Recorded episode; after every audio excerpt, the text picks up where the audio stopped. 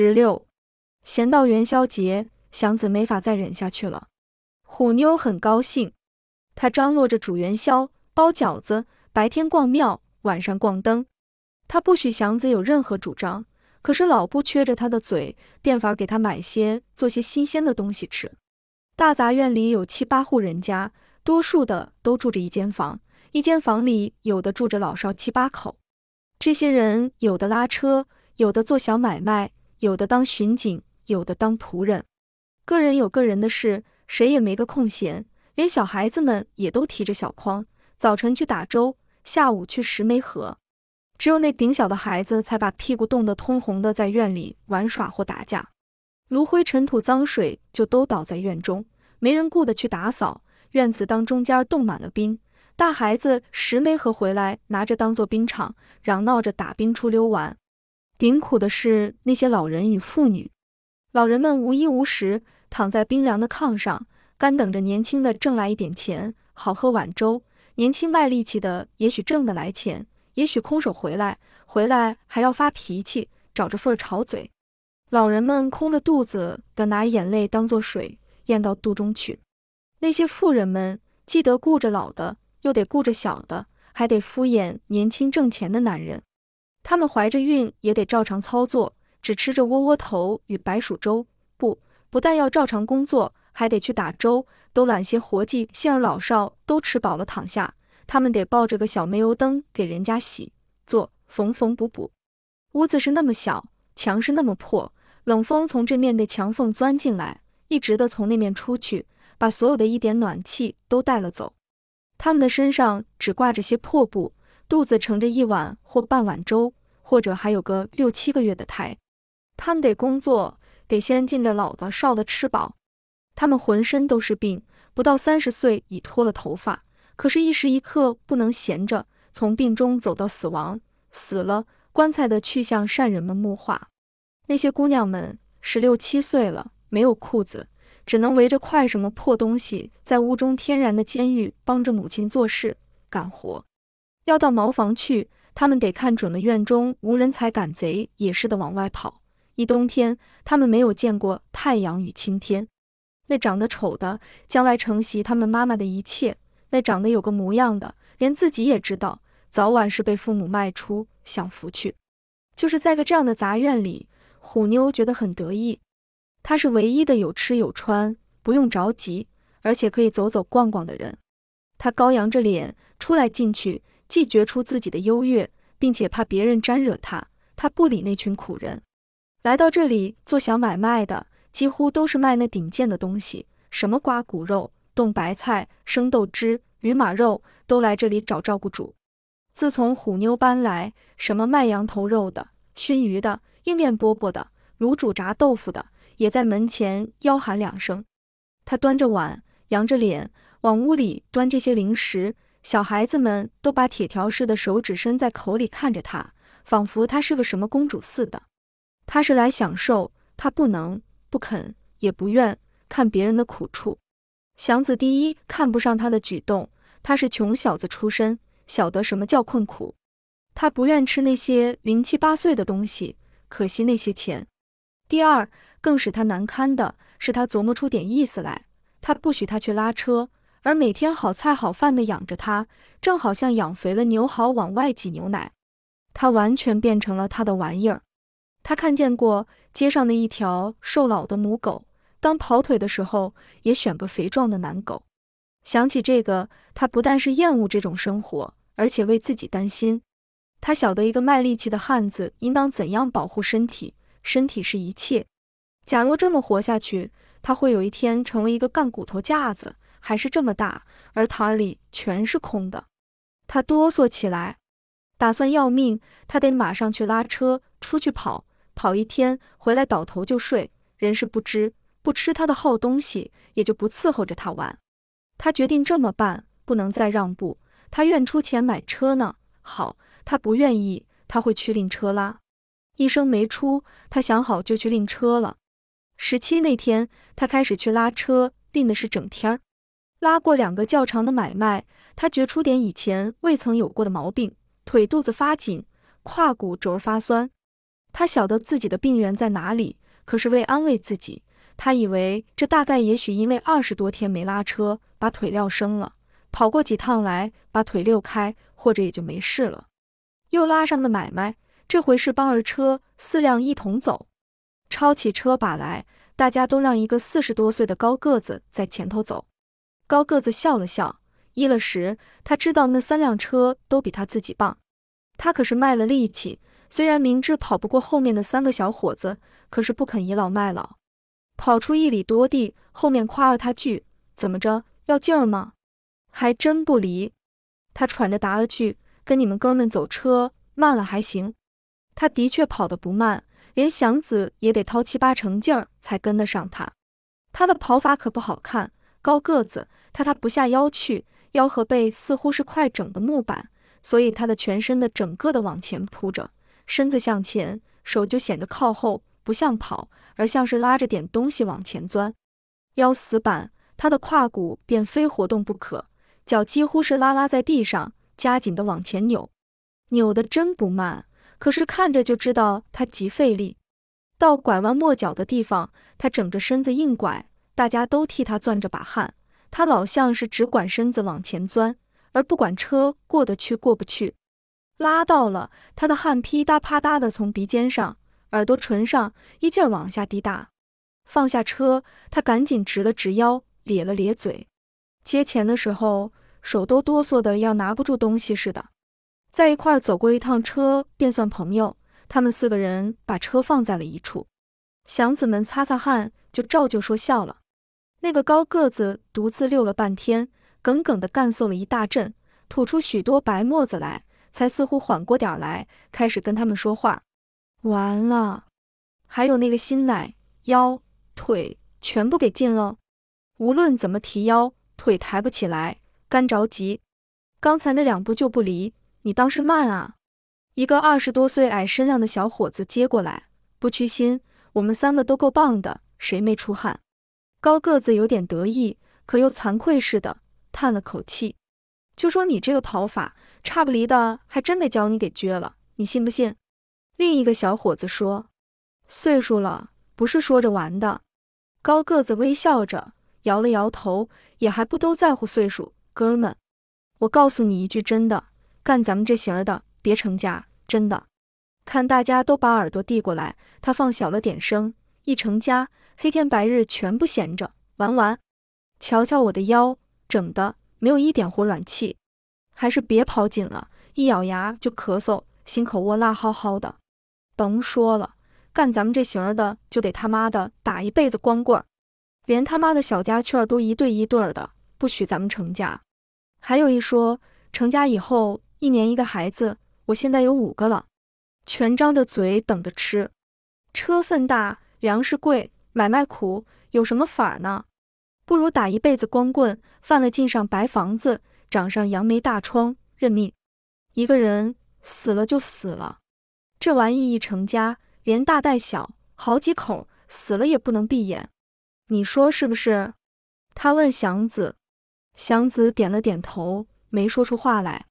这阵儿来了个座儿，那个矮子先讲的价钱，可是他让了，叫着高个子老大哥，你拉去吧。这玩意家里还有五个孩子呢。高个子笑了，得。我再奔一趟，按说可没有这么办的。得了，回头好多带回几个饼子去。回头见了，哥们。看着高个子走远了，矮子自言自语地说：“混他妈的一辈子，连个媳妇都摸不着。人家他妈的宅门里，一人搂着四五个娘们。先甭提人家。”另个小伙子把话接过去：“你瞧，干这个营生的，还真得留神。”高个子没说错。你就这么说吧，成家为干吗？能摆着当玩意儿看？不能。好，这就是娄子，成天啃窝窝头，两气加工，多么棒的小伙子也得趴下。听到这儿，祥子把车拉了起来，搭讪着说了句：“往南放放，这儿没买卖。”回见。那两个年轻的一起说，祥子仿佛没有听见，一边走一边踢腿。胯骨轴的确还有点发酸，本想收车不拉了，可是简直没有回家的勇气。家里的不是个老婆，而是个吸人血的妖精。天已慢慢长起来，他又转晃了两三趟，才刚到五点来钟。他叫了车，在茶馆里又耗了会儿，喝了两壶茶，他觉出饿来，决定在外面吃饱再回家。吃了十二两肉饼，一碗红豆小米粥，一边打着响嗝，一边慢慢往家走。准知道家里有个雷等着他呢，可是他很镇定。他下了决心，不跟他吵，不跟他闹，倒头就睡。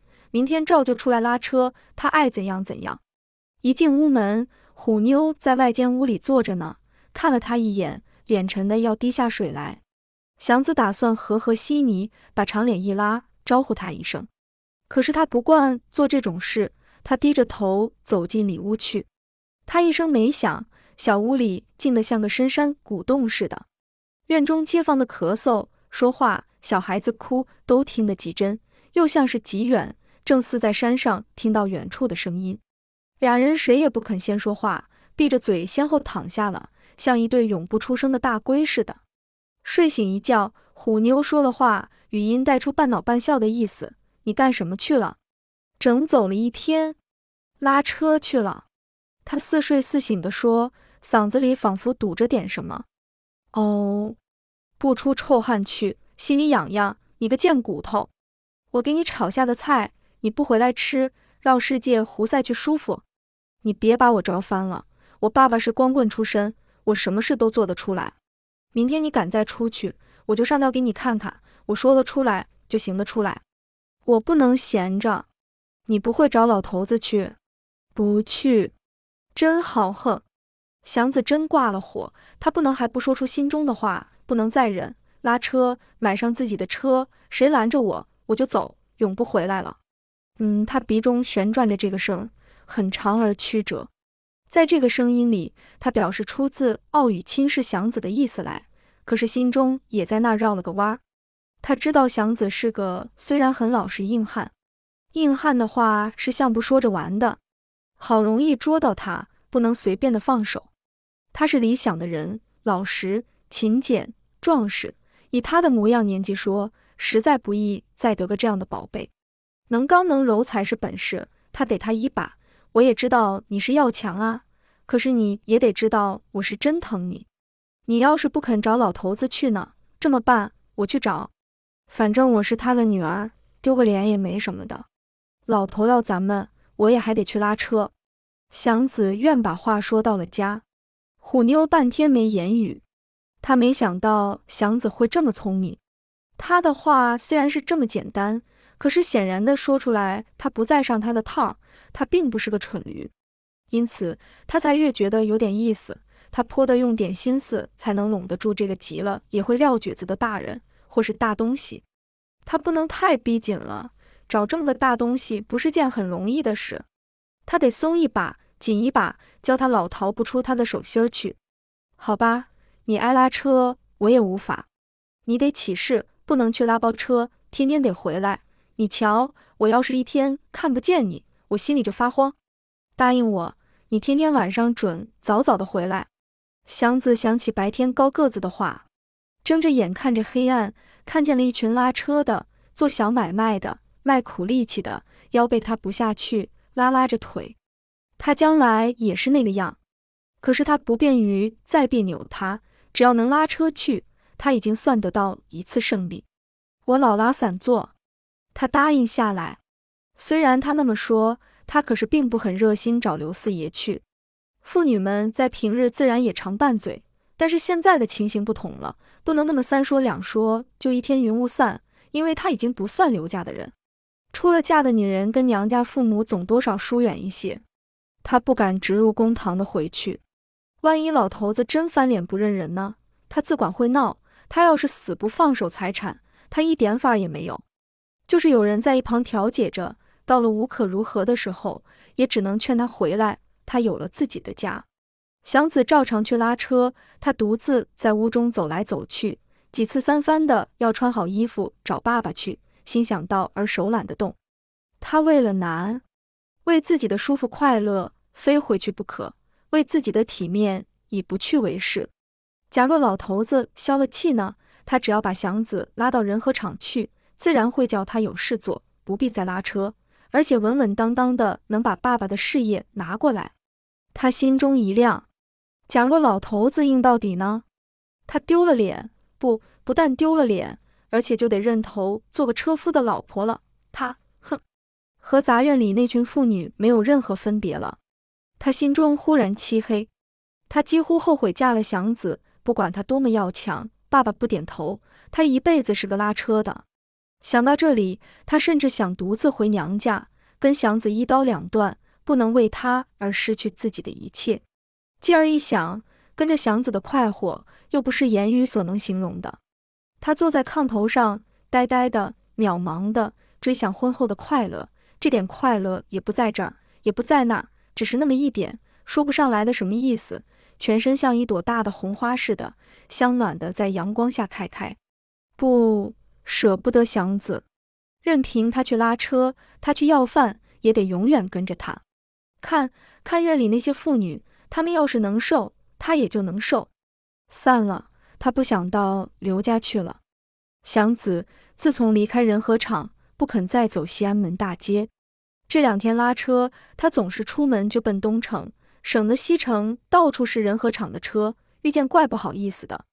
这一天可是收车以后，他故意的由厂子门口过，不为别的，只想看一眼。虎妞的话还在他心中，仿佛他要试验试验有没有勇气回到厂中来。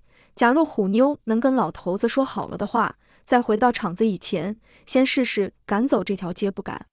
把帽子往下拉了拉，他老远的就溜着厂子那边。唯恐被熟人看见，远远的看见了车门的灯光，他心中不知怎地觉得非常的难过。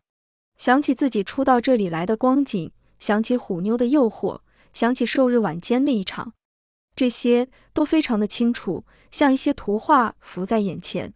在这些图画之间，还另外有一些清楚而简短的夹在这几张中间：西山、骆驼、曹宅、侦探，都分明的。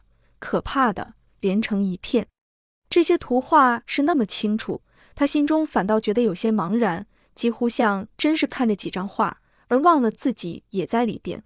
及至想到自己与他们的关系，他的心乱起来。他们忽然上下左右的旋转，凌乱而迷糊，他无从想起到底为什么自己应当受这些折磨委屈。这些场面所占的时间似乎是很长，又似乎是很短。他闹不清自己是该多大岁数了，他只觉得自己比起初到人和厂的时候来老了许多许多。那时候他满心都是希望，现在一肚子都是忧虑，不明白是为什么。可是这些图画绝不会欺骗他，眼前就是人和厂了。他在街的那边立住，呆呆地看着那盏极明亮的电灯，看着看着，猛然心里一动。那灯下的四个金字人和车厂变了样。他不识字，他可是记得头一个字是什么样子，像两根棍连在一处，既不是个叉子，又没做成个三角，那么个简单而奇怪的字。由声音找字，那大概就是人。这个人改了样，变成了人比人更奇怪的一个字。他想不出什么道理来。在看东西间，他永远不能忘了的两间屋子都没有灯亮。立得他自己都不耐烦了，他才低着头往家走，一边走着一边寻思：莫非人和厂到出去了？他得慢慢的去打听，先不便对老婆说什么。